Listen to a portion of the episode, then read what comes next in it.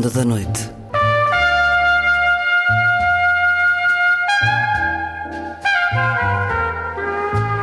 Com Luís Caetano.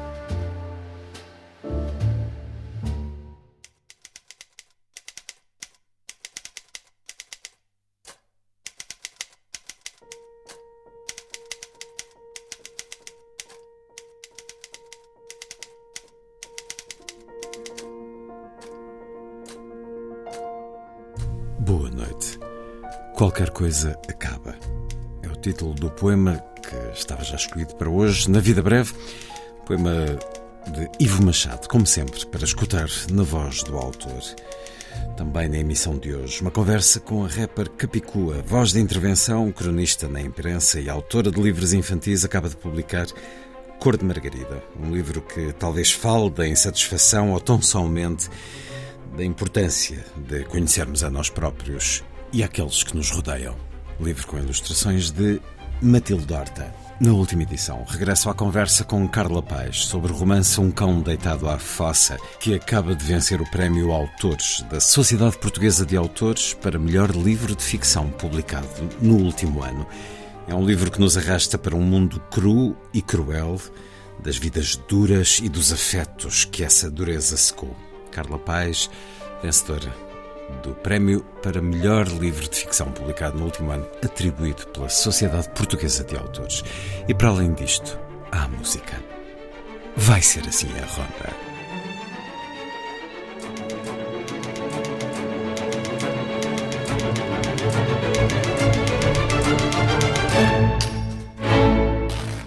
Música a começar. Melodia da ópera Orfeu e Eurídice, de Christoph Willibald Gluck, no arranjo de Giovanni Sgambati. A interpretação da pianista chinesa Yu Jia Wang.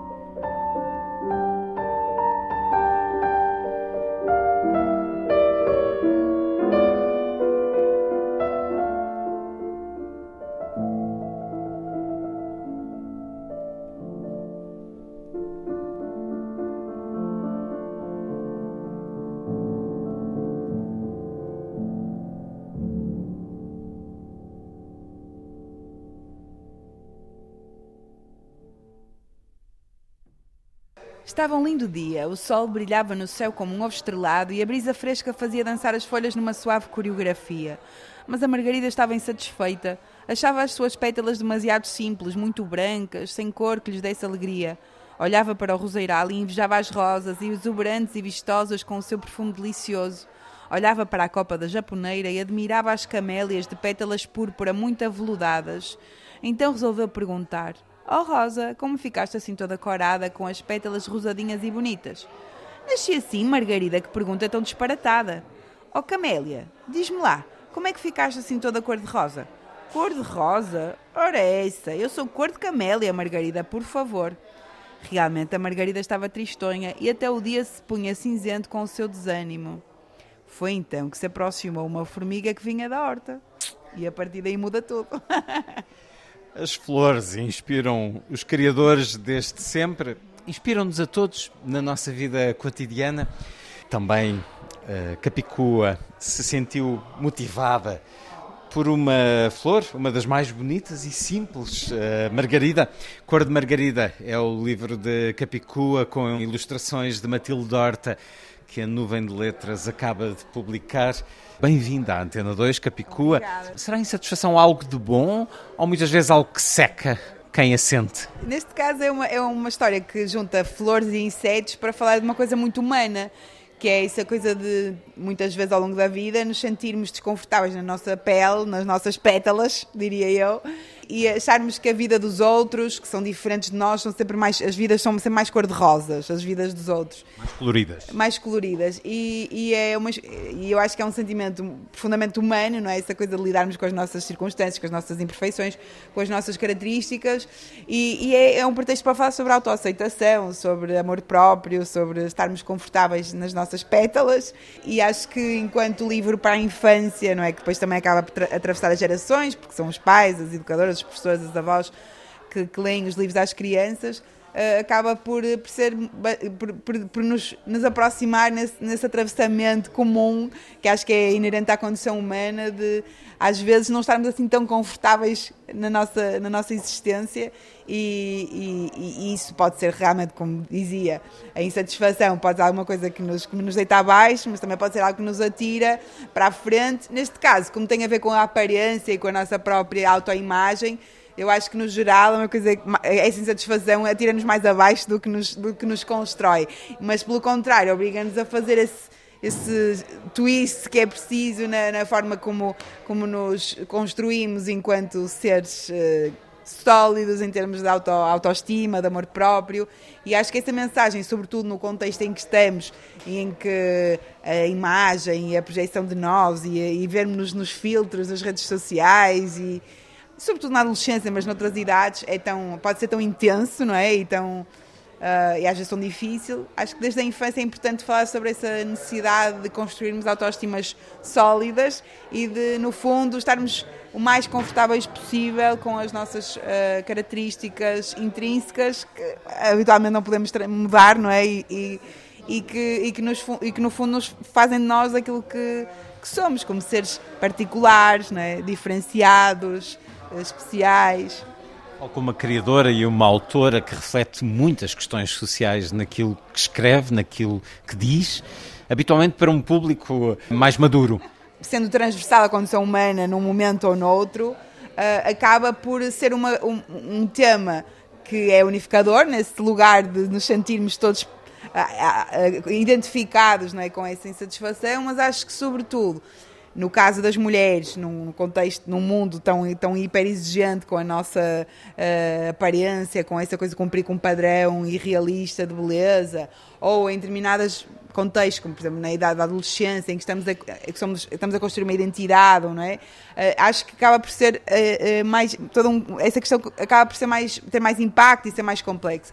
E eu, eu escolhi falar para a infância porque acho que enquanto seres em construção, não é? Com, com uma personalidade, uma identidade em, em construção.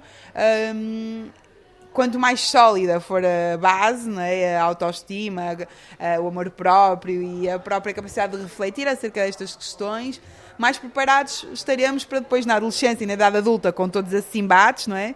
Uh, que sabemos que, que, existirão, mais preparados estaremos não é? para, para lidar com isso. E acho que é mais essa, essa a ideia, ou seja, acho que todos nós em idades diferentes somos afetados por essa insatisfação com a nossa própria imagem, com a nossa condição, mas acho que enquanto na, na infância e, na, e, sobretudo na adolescência, em, em que estamos a formar-nos enquanto pessoas, Uh, essa questão é ainda mais impactante e acho que ainda é mais importante falar sobre isso, criar, uh, sobretudo a partir de uma, de uma, história eh, simples e até engraçada, com alguns, alguma ironia nos diálogos, para, para falar sobre isso de uma forma uh, solar, descomplexada. Também assim a escrita, alguém que escreve sobre tantas cicatrizes da sociedade escrever esta história foi algo mais lírico, mais poético, com mais sorrisos? Eu, eu gosto de escrever a infância porque me liberto muito desse, desse lado mais racional que às vezes a minha escrita tem. Mas neste caso foi um desafio do meu filho que na hora de deitar me pediu para inventar uma história da minha cabeça. E eu às vezes invento umas histórias muito uh, curtas e monótonas pelo adormecer rápido, mas naquele dia resolvi espraiar-me nos diálogos e, e eu própria uh, me diverti muito. Então voltei a essa história algumas vezes, ele ficou entusiasmado e eu cada vez mais ia desenvolvendo uh, alguns detalhes algum, uh, da narrativa e, e, algumas personagens que iam entrando.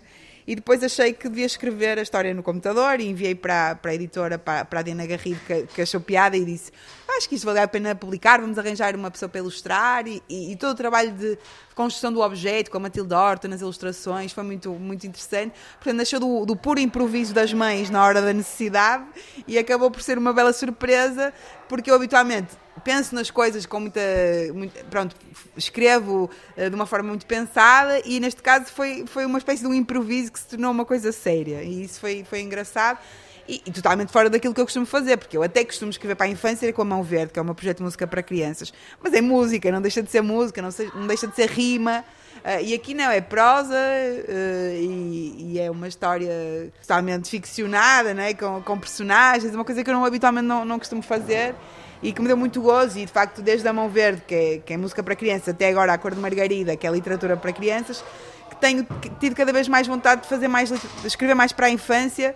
Também agora porque sou mãe e também leio muito, muito mais livros para crianças na hora de deitar e também estou a reviver a infância, a minha própria infância a partir da, da infância do meu filho e todas essas questões também uh, de, da importância dos livros e da, e da, e da tradição oral e das canções de facto é, é muito óbvio hoje em dia, não só na minha memória da infância, na minha relação com a língua, mas também agora na, enquanto mãe, enquanto educadora. Uh, e portanto acho que por todas essas razões me apetece continuar a escrever para a infância e estou muito feliz com esta, com esta edição. E uh, o lado maternal e o lado de contar histórias aos filhos fez nascer muitos livros ao longo do sim. tempo, grande tradição infantil-juvenil, Capicua, Cor de Margarida, uh, ilustrações de Matilde Horta, alguém que vive tanto para a palavra e pela palavra. Às vezes faltam-lhe as palavras, Capicua. Por exemplo, quando olhamos para as notícias, em guerras, em cima de guerras e uh, detalhes desse, desse mundo que está distante, mas não está assim tão distante, até porque nos entra em casa todos os dias uh, de muitas maneiras. Às vezes faltam-lhe as palavras. É, é, é, bastante raro isso acontecer, mas, mas de facto às vezes acontece, até porque acho que num mundo em que toda a gente tem opiniões sobre tudo e, e nas redes sociais, nomeadamente, em que às vezes o debate também tem uma toxicidade muito alta, ou há muita desinformação, ou toda a gente tem opiniões muito polarizadas, às vezes, de facto, eh, a saturação é tanta que, que mais vale remetermos-nos ao silêncio. Mas eu tenho uma canção que se chama Sereia Louca, que é uma das minhas canções mais, mais importantes, porque deu nome a um disco, em que, em que eu cito uma frase do Kafka, em que, e, um bocado adaptada, em que eu digo: pior do que o meu canto há de ser o meu silêncio. O Kafka tem uma frase que diz: As sereias, porém, têm uma arma ainda mais perigosa do que o seu canto, que é o seu silêncio. E eu acho que no meu caso, adaptando essa frase para mim, eh, interpretei-a sempre como no dia que eu, que eu, que eu desistir né, de cantar, que no dia que eu me calar, aí sim vai ser sinal de que alguma coisa está mal. E acho que muitas vezes, perante a, a esmagadora uh, realidade do mundo, tenho essa, essa vontade não é? de, de, de quase de desistir de, do contributo, ou de me alienar, ou de, de me refugiar na, na, na imaginação, ou em coisas frívolas para, para aligeirar as coisas mas acho que tenho, tenho uma dívida com a responsabilidade daqueles que têm uma vida muito pior e que ainda assim arregaçam as mangas uh, sob pena, às vezes, de perder a sua liberdade e a sua vida e que vão ainda assim lutar contra as injustiças. tenho uma responsabilidade também com, com uh, histórica com todas as mulheres que lutaram ao longo do, dos séculos para, para as mulheres terem voz e terem um microfone na mão. E eu, neste lugar de privilégio, seria quase um desaproveitar de, de todo esse esforço e desta oportunidade se eu não utilizasse uh, o, o, microfone para dizer coisas que eu acho que são importantes e, portanto, mesmo que às vezes não, momento não tenha nada a dizer, às vezes estou só a preparar-me para, para, para escrever e, e fazer música uh, para, para quando, quando tudo é adverso, eu fazer o inverso para que equilíbrio, não é? É um bocado isso. Não lhe faltem as palavras, Capicua, muito obrigado Obrigada. naquilo que diz, canta, escreve em crónica Obrigada. e escreve também neste Cor de Margarida, o livro infantil que acaba de ser publicado com ilustrações de Matilde Horta. Deixe-me só dizer que estou muito feliz de estar na Antena 2 por causa de um livro de crianças, não é? É, é, é engraçado. a pessoa acha, por outras razões associar também. Associar a Antena 2 ao chá, à música clássica. Essa e agora, agora somos e, mais e agora estou eu aqui a falar de um livro de crianças. Obrigado. Obrigada.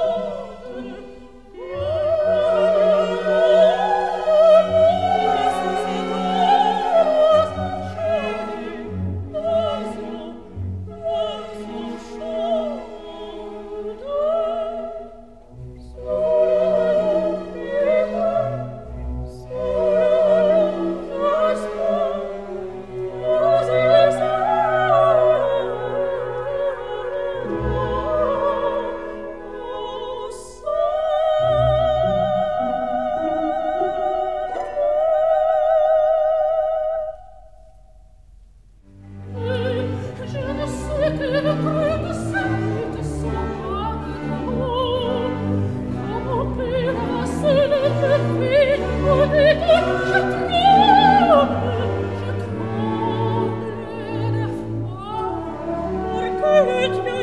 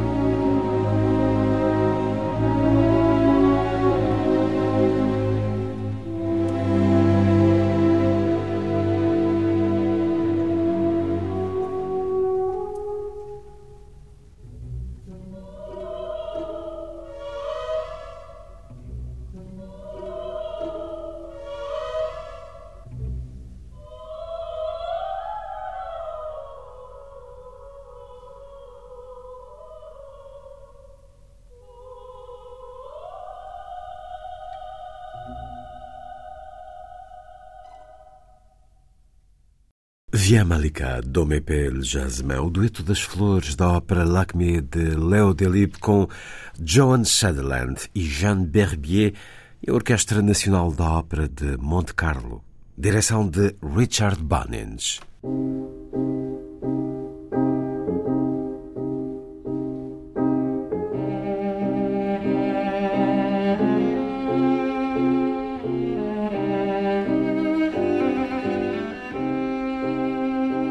A vida breve.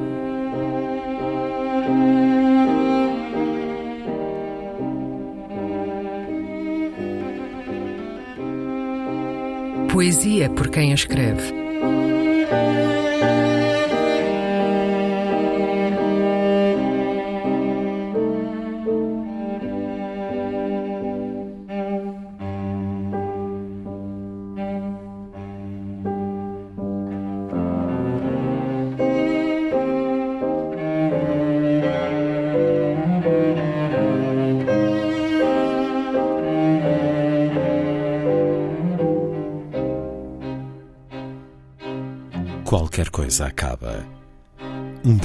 De Ivo Machado.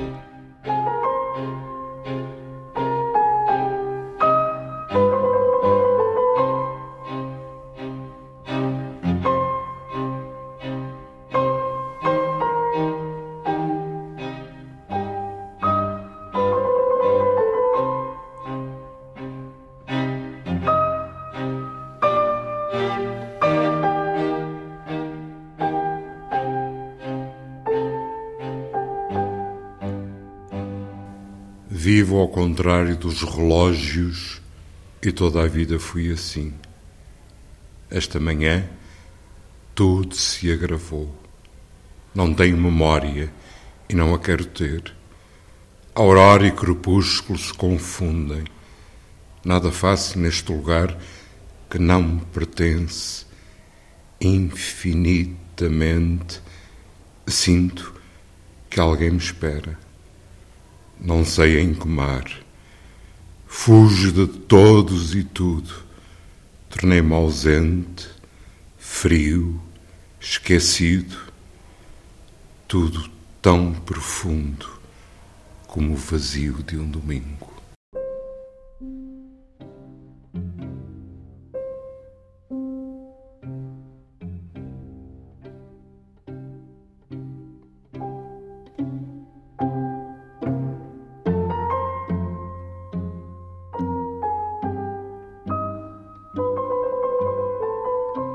Vida Breve.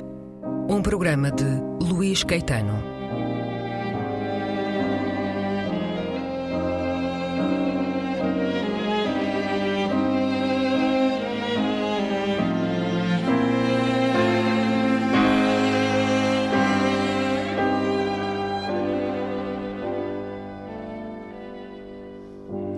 Recolha das leituras feita pelo autor do programa, junto dos poetas e também no arquivo da rádio e em edições discográficas.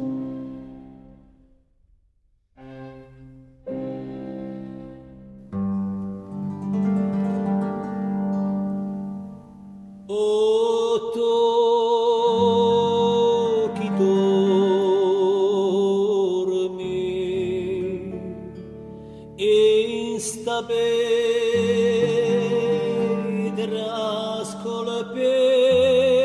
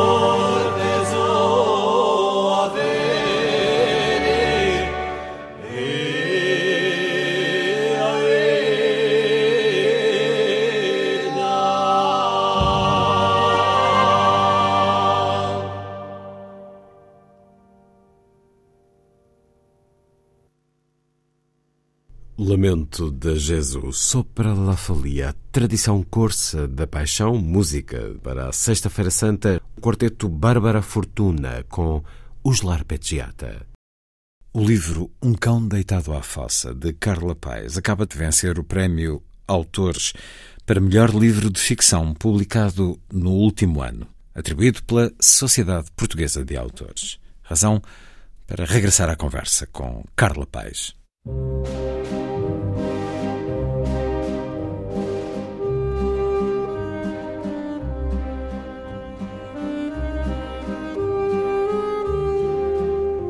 Última edição. Um programa de Luís Caetano.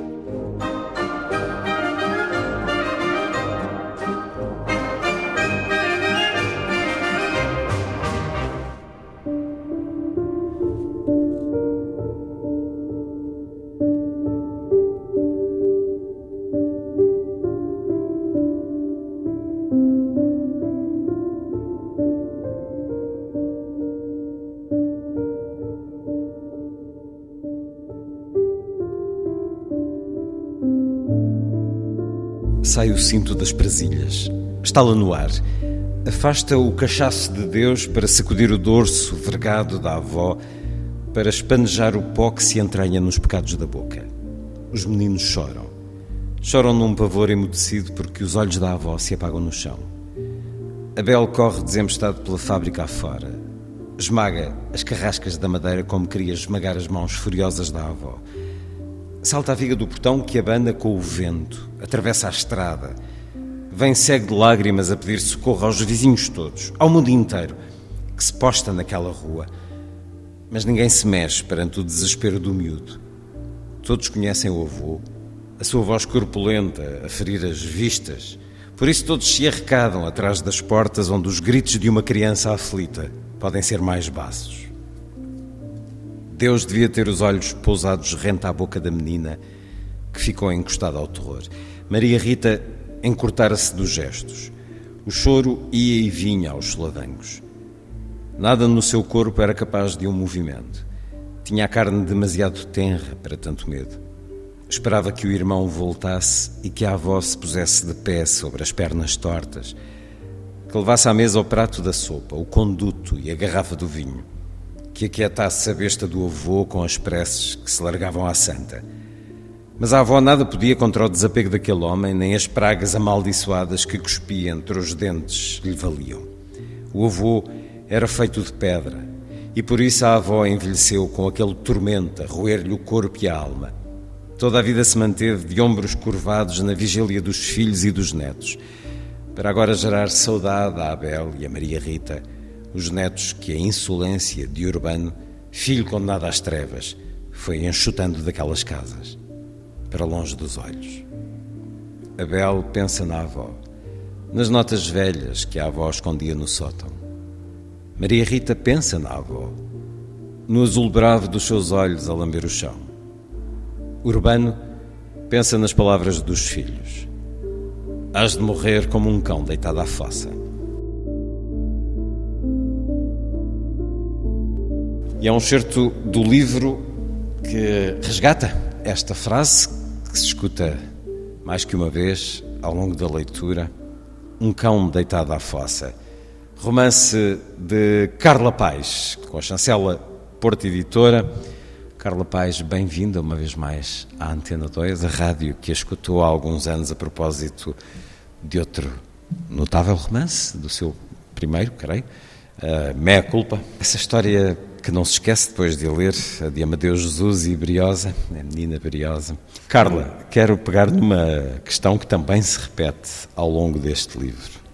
Uma pergunta que, que aqui lemos mais que uma vez. Do que são feitas as bestas?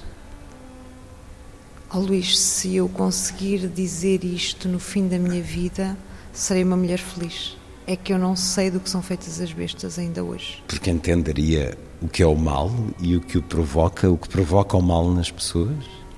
Às vezes o mal é provocado por coisas tão, tão simples hum? que complicamos de determinadas. de formas tão poderosas. Este, este urbano, que aparentemente é uma pessoa tão fria, mas que temos que perceber porque é que ele é tão frio no fundo. Porque também ele é fruto de uma infância de frieza e de maus tratos e de desamor. Isso faz do desamor e dos maus tratos um determinismo? Não sei se faz de um determinismo, sei que somos frutos de uma educação muito uh, arcaica, muito limitada. Somos nós portugueses, é esse o sujeito? Nós portugueses. Nasci numa aldeia, perto uma aldeia perto 1979. de Leiria, 1979, onde, onde nasceram as mais brutais histórias que invadiram toda a minha infância. Vejo histórias que ouviu ou que viu? Que eu vi e que vi, que eu vi e que vi e que, que, que, fui esquecendo ao longo dos anos e o facto de me ter afastado de Portugal me permitiram ver com outra clareza e com outro raciocínio uh, hoje. Carla Paz vive em França já há vários anos. É, Urbano e Ofélia são um casal típico de uma aldeia portuguesa que vive longe da cidade e que é engraçado que hoje regresse à minha aldeia e, e gosto de me sentar de manhã a beber o café no café da aldeia. Hum e assistir a comportamentos que, que, que, me são, que me são próprios e que vi há 20 anos atrás. Replicam, Replicam aquilo que viu Replicam. na sua infância? E o que me fez escrever este livro, não só, não só o urbano que me, que me nasceu na cabeça um, num dia completamente atípico em que estava a assistir a um, a um jogo de badminton do meu filho mais novo, por exemplo, mas o que me fez escrever este livro foi o facto de, ainda hoje, cruzar com casais que têm a minha idade, 40 anos, e que, que são e que vejo ainda traços dessa educação dita, ditatorial de, de, de, de submissão, submissão. Da mulher perante o homem. A relação... que a religião é uma coisa tão forte ainda nas aldeias. Tão forte é no quase... sentido de que ampara esses comportamentos. Isso, isso mesmo, Luís. Pode não defendê-los, mas ampara-os. Ampara-os. E nós, e nós continuamos a alimentá-los. e nós continuamos a alimentá-los. Esse modelo, como dizia, que é muito típico, especialmente no interior, ou, ou não? Ou podemos generalizar para a grande cidade, que na realidade grande, as grandes cidades são feitas de quem vem do interior. Este casal Urbano e Ofélia, os pais de Abel e Maria Rita, começaram como tantos, o namorico uh, no baile ou no café, mas depois há um, um afastamento cada vez maior da harmonia e uma assunção cada vez mais forte do poder de um sobre o outro, do poder masculino sobre a mulher. Feminino. E aquilo que sente, acha mesmo que as coisas não mudaram assim tanto? Mudaram mas não mudaram assim tanto. Quer dizer que hoje posso cruzar com casais que têm a minha idade, 40 anos, 43 anos, e ainda vejo traços de, dessa educação, dessa educação machista em que o homem prevalece sobre a mulher, em que, em que vejo casais que saíram das aldeias e vivem nas cidades e que continuam a exercer, mas de uma forma muito mais subtil para não ser tão evidente aos olhos de uma sociedade que considera que estamos em termos de igualdade entre homens e mulheres, o que não é verdade, e que essa ligação de afetos entre um homem e uma mulher muitas vezes se quebra logo no início de uma relação. E, e é isso que faz com que esta educação religiosa, ditatorial, continua a prevalecer sobre o que é mais importante, que é o sentimento. O amor é uma coisa que as pessoas têm muita dificuldade em falar, que existe e que nós tendemos a, a, aniquilar de uma forma tão banal e tão trivial que, que é assustadora. E porquê ainda não mudaram as coisas o suficiente para que não sinta essa réplica, de facto. O que diz é, é uma prova de determinismo. As coisas hoje mantêm-se mais ou menos da mesma forma, mesmo que de forma mais subtil, porque também esses homens foram rapazes e aprenderam com o exemplo dos pais, e essas raparigas aprenderam com o exemplo dos pais a, a, a corresponder a esses estereótipos e a esses papéis. O que é que é preciso fazer para que o, a sociedade se civilize, se humanize de vez, porque o nosso caminho é tão lento. E falando com alguém que vive em França há muitos anos, sendo que a França não é, é um país perfeito, Nada. mas há uma, há uma consciência muito mais uh, cívica e humanista das relações uh, entre, entre homens e mulheres, entre pessoas.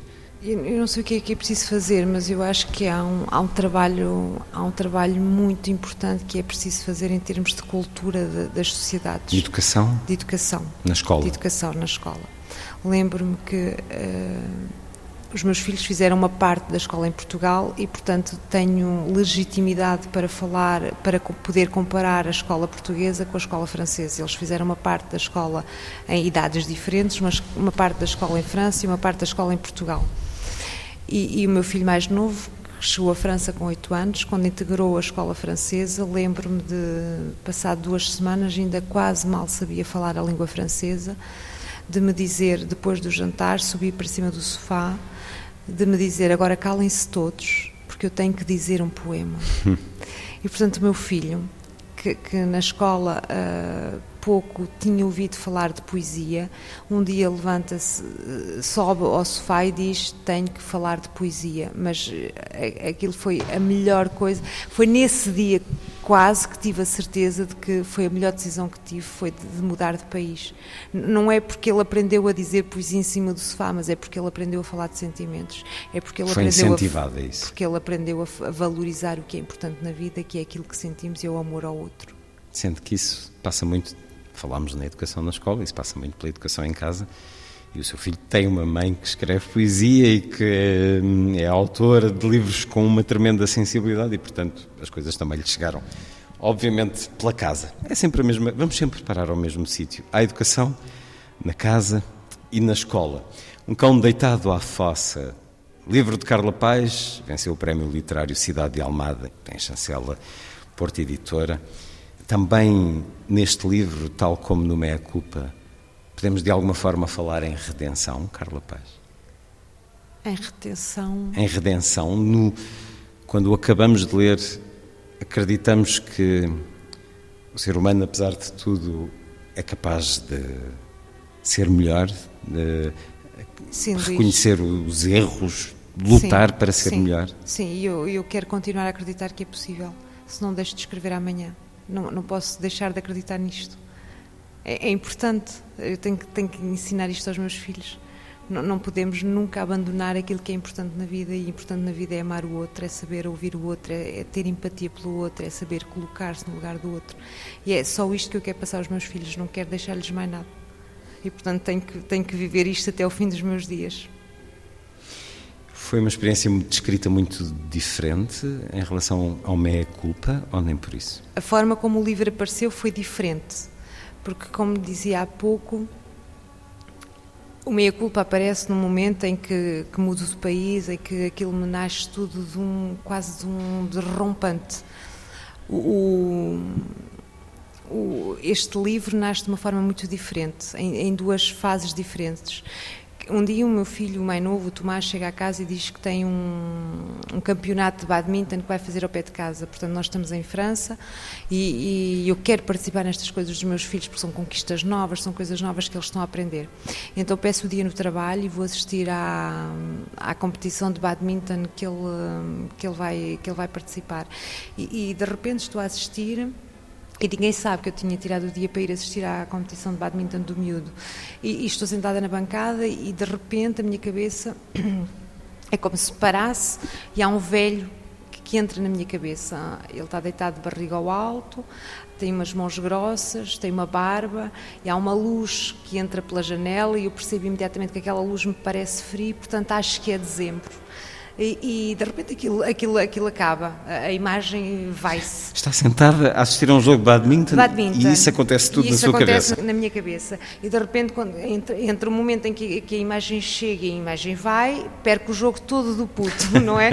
E, e, dois ou três dias depois eu estou a ler o livro do Her, Herbert Belter, Morte Sem Mestre, e, e, e, caio e acabo por ler o poema Um Cão Deitado à Fossa e foi aí que eu percebi que aquele, que aquele homem que tinha entrado na minha cabeça dois ou três dias antes, que ele tinha uma história para contar, e a história que ele tinha para contar, o Herbert Belder já tinha contado neste poema.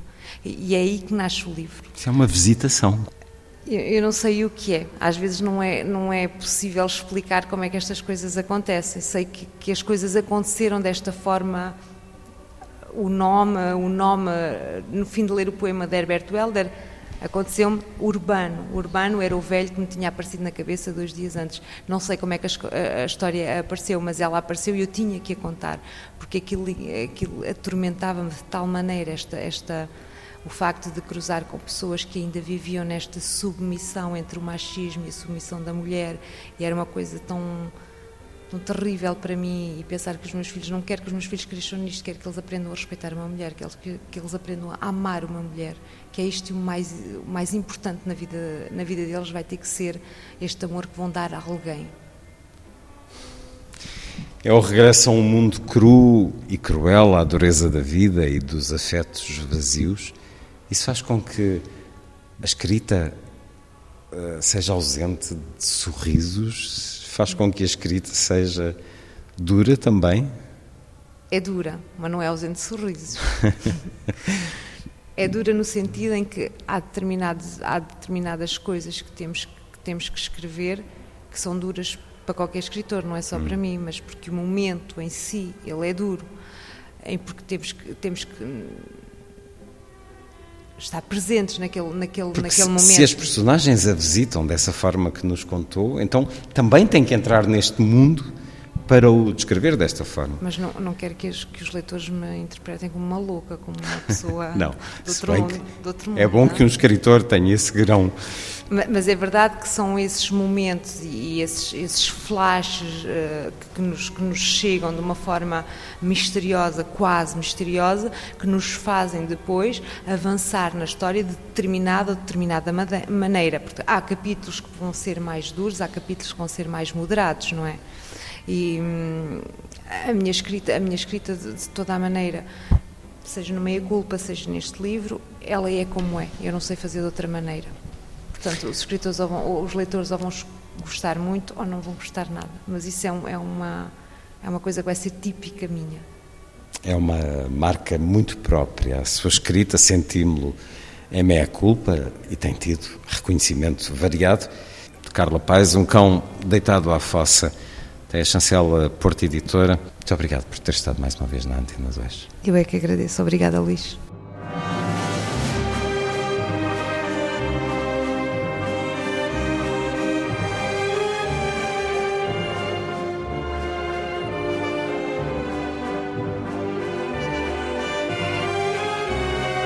Última edição.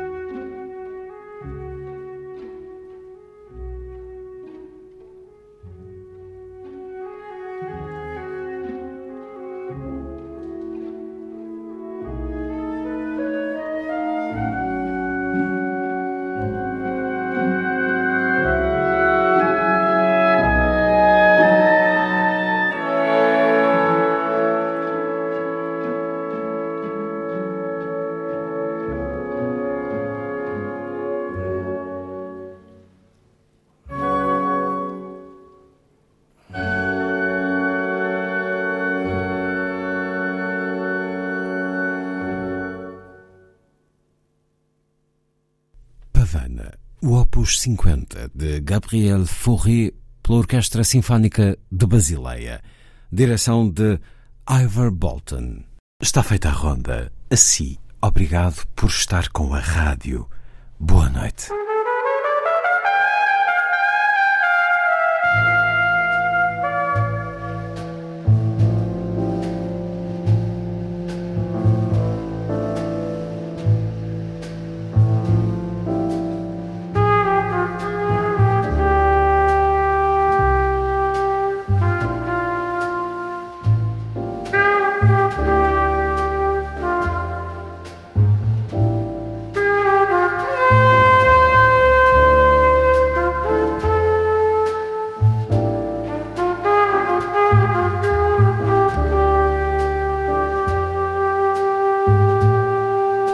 Da Noite.